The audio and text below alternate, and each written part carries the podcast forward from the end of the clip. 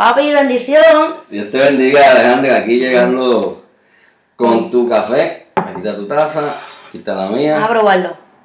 Mm. ¿Cómo está ese café hoy? Está riquísimo. Porque Igual un café, un café con papi, sin café, pierde el nombre esta sección. Sí, tiene que haber café. Sí, y si es, café. si es preparado por ti, pues mejor. Mejor todavía. Y Un café ca- por papi preparado por papi. Eso es así. ¿De qué hablamos hoy? Dime. Pero hoy vamos a hablar de la identidad. Eh, qué Así eso. que debemos comenzar definiendo qué es identidad. Vamos a definir eso, pero dame tu definición. Lo- Ah. tus palabras. No quiero que la Real Academia ni nada de eso. Dime, La definición según Alejandro. según Alejandra ¿qué, qué- Yo creo que- qué es eso? Sí. Que la identidad la podemos definir desde Mm. dos miradas. La primera es una mirada individual. Identidad es todo aquello que define, que caracteriza a un ser. Eh, gustos, aspiraciones de vida, creencias, eh, algún ideal político, causas por las cuales se lucha. Eso sí. Eh, por otro lado, la identidad desde el aspecto colectivo es todo aquello que define pero a un pueblo, a una nación. ¿Qué somos? Eh, la cultura, la música, la comida, las tradiciones, eh, que unen y definen a un pueblo. ¿Cuál es nuestra identidad? Yo creo que lo, lo definiste mejor que, que el diccionario. Este, y puedo añadir a eso, de que la identidad es una necesidad. El ser humano nace y cuando crea conciencia de su ser, se hace preguntas. Eh, ¿Dónde soy? ¿Qué pertenezco? En el, en el plano individual, Alejandra, eh, ¿cuál es mi familia? Sí, ¿Quién es mi papá, mi mamá, mis abuelos? Y hay un deseo. Una Tanto así, pregunta es que una surge que surge, es natural. natural. Tanto así que, que aunque tú no te crees como uno de tus padres, por las circunstancias que sean, va a llegar el momento que tú vas a querer saber quiénes son o ¿Quiénes quién son? es. Y tú ves ahí en los programas de televisión, personas, Mm. llevo años tratando de contactar a mi padre o a mi madre, aunque no hayan aportado nada a sus vidas, pero es Mm. un deseo de saber. ¿Quién es? ¿Por qué? Porque eso te va a dar identidad y te va a contestar la- esa gran pregunta. Y forma parte de la identidad Excelente. de, de una Pero persona. tú dices en lo colectivo. En lo Pues eso, colectivo. eso se, se traslada en, en- como pueblo, como nación, y cada región que comparte un lugar y una misma circunstancia, pues van a desarrollar una, una identidad propia. Y nosotros como pueblo y como nación, eso es otro dilema, Sí, porque hay gente que dice que, que no somos nación, que no somos nación. Pero- Yo creo que sí, yo que también. sí hay una nación. Yo también. Eh, como, como país, como Puerto Rico, eh, ese, ese tema de identidad, tenemos que ir un poquito atrás. Ujú. Eh, más o menos por ahí por los años 30 del siglo pasado, del siglo XX, surgió una generación literaria, la generación del 30. Grupo ya jóvenes, escritores, que estaban motivados por una circunstancia que vivió Puerto Rico. La invasión. Porque ese es el nombre. Invasión, Invasión en 1898. Desembarco se oye bonito, pero quienes desembarcan son los turistas. Es así. Cuando tú llegas a un país Si no vienes a tomar fotos y a... y vienes a, a tomar posesión, pues tú invades. Pues ese, ese evento de la invasión motivó a, a esa generación de escritores a hacerse preguntas, en las mismas preguntas que, que hicimos en el en lo individual, pero como colectivo. ¿Y ahora qué somos? ¿Somos de allá? ¿Somos de acá? ¿Somos puertorriqueños? ¿Somos americanos? ¿O qué somos? ¿Quiénes somos? ¿Quiénes somos? ¿Somos o no somos? ¿Sabes que Esas preguntas salieron publicadas en una revista. No sé si conoce la revista Índice. Eh, Antonio C. Pedreira, Sí. de esa generación. Ellos hicieron como una encuesta con esas preguntas. Y esas preguntas y esa encuesta dio origen a lo que fue la temática de la literatura Literatura. puertorriqueña del siglo XX. ¿Cuál? La preocupación por la identidad. Que Ajá. yo creo que hoy día, aún, eh, tal vez a menor escala, pero todavía está presente esa pregunta. en- en- de- Eso es lo increíble. Van más de 100 años y todavía. Todavía hay discusiones sobre ese tema, de qué somos. Y de eso vamos, me somos gustaría que parte, no habláramos un poquito. De, de no, no queriendo definir quién es puertorriqueño y quién no, porque eso no, no nos corresponde. no nos corresponde. Pero Eso si no los eh, distintos eventos que se han dado. Ujú. Pues por ahí surgió, por ahí surgió el asunto de la identidad con, con estos escritores, lo que publicaron. Entre ellos también hubo, no se ponían de acuerdo. Unos decían, bueno, pues lo que nos identifica Eh. es el jíbaro. Ahí Lloren Torres, Virgilio Dávila, pues empezaron a, a- defender el, el jíbaro como elemento de identidad. Por eso es que sus décimas y sus escritos eh, tienen esa temática de la idealización del jíbaro. Por otro lado, Palé dijo, no, el elemento africano, ese es el que nos identifica. Y Palés Mato, pues, su poesía, negroide. Entonces, José Diego, no, el elemento español. Elemento español. José Diego Padrón. ¿Y qué pasa? Pues no se pusieron de acuerdo en el enfoque, pero en una cosa están de acuerdo. Que había que defender la identidad puertorriqueña. Y eso dio paso a esa literatura tremenda del siglo XX, del tema de identidad. Y todavía estamos discutiendo eso. Así que ese es el, ese es el, el trasfondo. Hay, hay algo, Alejandra.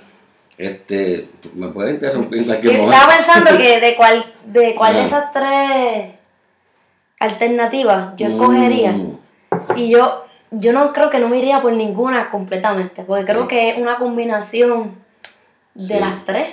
Eh, no puedo decir que es español o jíbaro o solamente el elemento africano, Mm. sino que la mezcla de eso y de otras circunstancias es lo que produce el ser puertorriqueño, lo que provoca lo que yo soy. Y nada, es un asunto como que regional. Te vas a la costa y vas a ver eh, ese elemento negro. Te vas a la montaña y vas a ver el elemento criollo. Por razones lógicas, porque los negros se ubicaron en la costa porque vinieron a cortar caña y los sí. están en el, en el llano. ¿no? Y aquí solamente hay llano en las costas. Y, y es como que, como distintos regionalismos. Bueno, eh, hay un, un tema, Alejandra, que me gustaría que, que tocáramos, es el transculturación. Transculturación. Porque si estamos hablando de identidad, aquí se dio algo que se llamó transculturación, que es el intento de cambiar esa cultura. De, de quitar la, la existente. Y, y Eso es- fue con, con los americanos, Sí, con los estadounidenses, debo los, decir. los estadounidenses, pues eh, fue un proyecto, ¿sabes? No fue algo fortuito ni de casualidad. Pues se estableció. ¿Y por dónde se comienza eso? Pues lógico, por La las escuelas. la educación. Las escuelas. 1937, el idioma inglés en las escuelas públicas. Por ahí trataron de empezar, de, comenzar el cambio. Se llamó transculturación. ¿Cómo Y- toma el puertorriqueño, eh, el estudiantado, la gente, cómo toma ese, Pues, pues hubo Ese resistencia, ¿sabes? ese intento de... Hubo, hubo resistencia este, a, a Mm. ese cambio.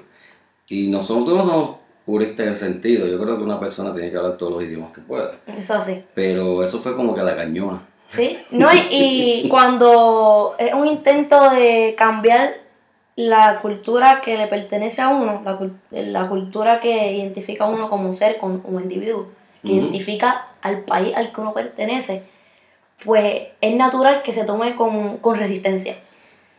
Y, Porque no es aprender un idioma por, por tener un, alguno, uno, uno adicional, sino aprender un idioma reemplazando el que, me, otro, el que me pertenece. No es añadiendo. Que de hecho también fue impuesto, De hecho, impuesto. pero de ahí no nos hablamos, el así español fue que... y, y así mismo se trató de, de- de imponer el inglés, eh, quizás no de una manera muy estructurada, sino pues así, más, va a dar inglés, de forma, de forma obligatoria. obligatorio. Que hay cuentos que, que tratan de reflejar Sí. eh, esa, esa realidad que, que ocurrió, como el de Eh, pero yo me enseñé inglés. Pello me enseña inglés y Gerardo. Santa Claus para la cuchilla. se toma ese tema, que- toca ese tema. Tocan ese tema. Tú sabes que el idioma es parte de la identidad y nos identifica. Y este pueblo ha, ha- eh, ha resistido eso por, por más de 100 años. Y eso no- no- nos ganó en una ocasión un premio. El premio Príncipe de Asturias. Por la defensa y por mantener el español vivo. Que luego de 100 años no se explican cómo es que aquí todavía el español, sobre el 90 y tanto por ciento de las personas, el idioma principal es el español. Y se nos dio ese premio, el Prí- Príncipe de Asturias. Rafael Hernández Colón nos fue a recibir como pueblo, porque normalmente ese premio es a, a un individuo. Pero esta vez se le dio a un, a un pueblo. a un país. ¿Qué tú crees de eso? Eh, me resulta eh, impresionante y me acuerda eh, recientemente Iván Rodríguez eh, recibió el. El reconocimiento de formar parte del Salón de la Fama. Y cuando él estaba dando su discurso, hubo una parte en la que anunció que iba a hablar en español porque iba a hablarle a sus padres y quería hablarle Wow. en español. Y me, eso me llama mucho la atención porque está ante un público donde toda la ceremonia es en inglés. Eh, él mismo estaba dando su discurso en inglés, solo que hizo una pausa para hablar en español. Y lo veo también como, una vez más, como esa defensa Sí. de- del idioma de uno, que forma parte de su identidad. Sin duda, tiene su identidad muy definida, porque reconoce que, que le habla un- que es puertorriqueño, Que es que puertorriqueño, sí, hay millones de personas que lo están escuchando. en, en ese idioma En y toma una pausa para, para hablar su, su, su idioma vernáculo. Mira qué, qué interesante. Sí, también relacionado así con el deporte está el ejemplo de Roberto Clemente, Clemente. que no quería que lo llamaran Bob. Bob, sí, en una ocasión lo fueron a entrevistar y dijeron Bob, y yo no, no, yo no soy Bob, yo soy Robert. Roberto. Roberto. Sí, y, y cuando dio el Hit 3000 creo, cuando era un campeonato, no estoy seguro, fue un, un evento importante en su carrera, eh, lo estaba entrevistando en inglés y él dom- dominaba el inglés a la perfección, contestó la, la entrevista en inglés y dice, ahora quiero hablar en español a mis padres y al pueblo puertorriqueño. Y fue muy emotivo cuando le, se expresó a- al, al pueblo de Puerto Rico dando las gracias a sus padres en su idioma. Eso es tener la identidad Definida. definida, porque tú sabes quién tú eres. En el deporte hay muchos casos, Ale. Yo eh, me voy a ir un poquito hacia atrás. 1979. Eh, yo recuerdo esto porque lo vi por televisión en Canal 6. Se celebraba en Puerto Rico los Panamericanos, en San Juan de Puerto Rico. Era, el evento, era la final de 200 combinados en natación. Eso fue en el sitio Escobar, ya no existe esas piscinas, allí frente al parque Luis Muñoz Rivera. Y, y el que iba a representar a Estados Unidos, Jesse Vasallo, ponceño, eh, era puertorri- puertorriqueño, ponceño, pero iba a, nadar por Estados Unidos. ¿Por qué se dio eso? ¿Por qué iban a dar por Estados Porque Unidos? iba a- por Estados Unidos. Él estudiaba en la Florida Mm. y, y él se comunicó con la Federación de Natación. Su prioridad, obviamente, como puertorriqueño, era nadar por Puerto Rico. Por asuntos Burocrático. Sí, técnico y muchas situaciones que todavía se comentan, no, no lo reclutaron para nada por Puerto Rico. Y entonces él lo hizo por Estados Unidos. Pero su prioridad fue representar a Puerto Rico. ¿Sabes que rompió el récord mundial en ese evento, la medalla de oro?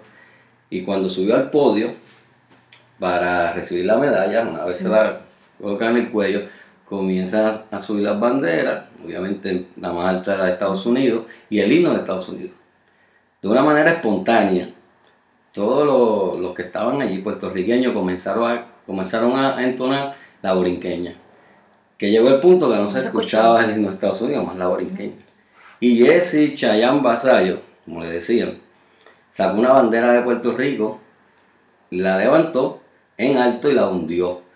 Para mí eso es un grito de De identidad, identidad. tremendo. La medalla es suya, ahí va a estar en su medallero, Yo se la dedico a Puerto Rico.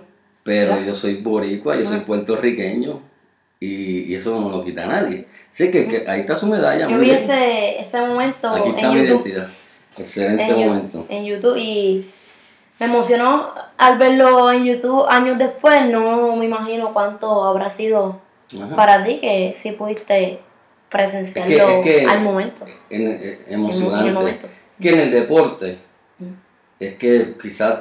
Es donde más se vea eso, esa, esa definición de identidad. De identidad. Y así hay muchos casos. Tal Alberto Mercado, que también boxeó en el 79 en los De Panamericanos, Calle. de Calle. De calle, sí. Eh, ese pues, Mm. y ganó oro. Al otro año era las Olimpiadas, Estados Unidos, eran en Moscú. Y Estados Unidos hizo un boicot a, a esa Olimpiada, decidió no asistir porque eh, Rusia invadió Afganistán. Y, y Puerto Rico no fue a, a esas Olimpiadas. Sin embargo, Alberto Mercado decidió ir.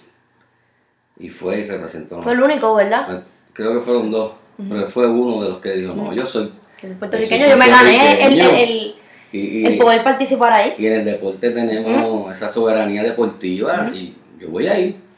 Eh, retando a Jimmy Carter, el presidente de Estados Unidos, a Romero Barceló y a todo el mundo. Ah, que le costó. Las consecuencias que tuvo. Posiblemente. Porque luego de eso, creo que, me imagino que ni trabajo ha conseguido. Actualmente trabaja creo en el colegio de Calle y ahí está limpiando mesa, que es un trabajo digno. En la cafetería. Pero dice que se le cerraron muchas puertas. Él siempre anda con el recorte de periódico. Y lo más importante, que dice que no se arrepiente porque defendió su identidad. Él siempre, él siempre anda con el recorte de periódico donde se menciona que él, él participó en, en, eso, en ese evento deportivo. Y la última vez que hablé con él me, me comentó que creo que en calle iban a hacer su casa, casa museo. Y me parece muy bien porque es una forma de, de reconocer y su, su valentía. Su valentía.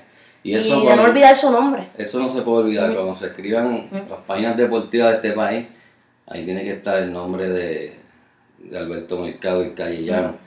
No vamos a hablar de los que decidieron eh, representar a otras naciones siendo puertorriqueños porque cada cual toma su decisión y no vamos a juzgar Exacto. Cada cual define de, quién se siente parte y, o cómo se siente. Eso es un aspecto bien individual, una decisión individual. Sí, personal. Hay, muchos casos y, no vamos a, entrar en, juzgar eso porque cada cual lo hace de acuerdo a lo que entiende. Como por ejemplo, bueno, dijiste que no íbamos a hablar de eso, pero... lo que sea, no vamos eh, Carmelo Anthony. Carmelo Anthony decidió jugar por el Dream Team, cogió una pela. en el 2004. En el 2004. Y, y no es coger una pela, la vio desde el banco. La vio desde el banco cuando Puerto Rico le, le, le, ganó al Dream la primera derrota de ese, de ese super equipo. Este, y él vio eso desde el banco. Bueno, pudo haber jugado por Puerto Rico. Gigi Fernández. En el tenis, sí. Que en doble también ganó oro, este, representando a Estados Unidos, y muchos casos, pero la identidad eh, siempre ha estado presente en, los deportes y estará. Fácil. Eh, ¿De qué más podemos hablar de identidad? Ale? ¿Sabes qué? una pregunta, digo yo, cuando los puertorriqueños, por las circunstancias que sean, se van de este país, de su patria, ¿perderán esa identidad? dejan de ser lo que son si se van a vivir a, digamos, a Estados Unidos? Para mí no, si deciden que así no sea. Ok. Si puedes irte a vivir a China y si te sientes puertorriqueño, eres puertorriqueño. Muy bien. Hay una Esa manera de definirlo. Yo, yo estoy de acuerdo. Hay una palabra que se ha puesto de moda luego del huracán, es la diáspora. La diáspora. Pero eso no es de ahora. En los 50 hubo una inmigración brutal de puertorriqueños a, a, Nueva York particularmente. Trabajar. Que fueron a, buscar oportunidad y, se fueron en, ese avión de la Transcaribbean, era la línea aérea, se fueron muchos puertorriqueños.